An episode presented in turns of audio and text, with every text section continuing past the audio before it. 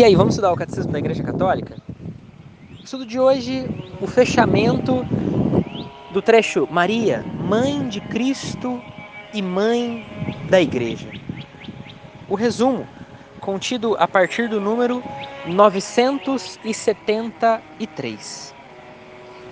Ao pronunciar o fiat da Anunciação e dando o seu consentimento ao mistério da encarnação, Maria colabora desde logo com toda a obra a realizar por seu filho.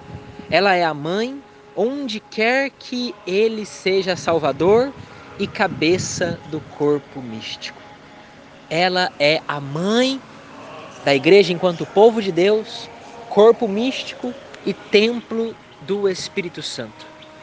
Terminado o curso da vida terrena, a Santíssima Virgem Maria foi elevada em corpo e alma para a glória do céu onde ela participa já na glória da ressurreição de seu filho, antecipando a ressurreição de todos os membros de seu corpo. Justamente nós comentamos sobre isso. Ela antecipa para nós essa vida sobrenatural.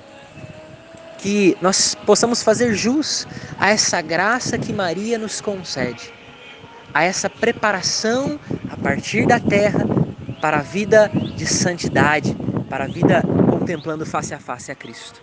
E o último trecho, nós cremos que a Santíssima Mãe de Deus e Nova Eva, a mãe da igreja, continua a desempenhar no céu o seu papel maternal para com os membros de Cristo.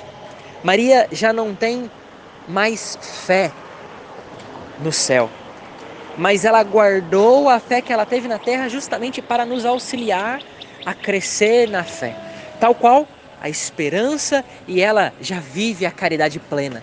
Nos ensina a crescer nas virtudes teologais e a ser mais e mais católicos, santos como o próprio Senhor deseja que nós sejamos.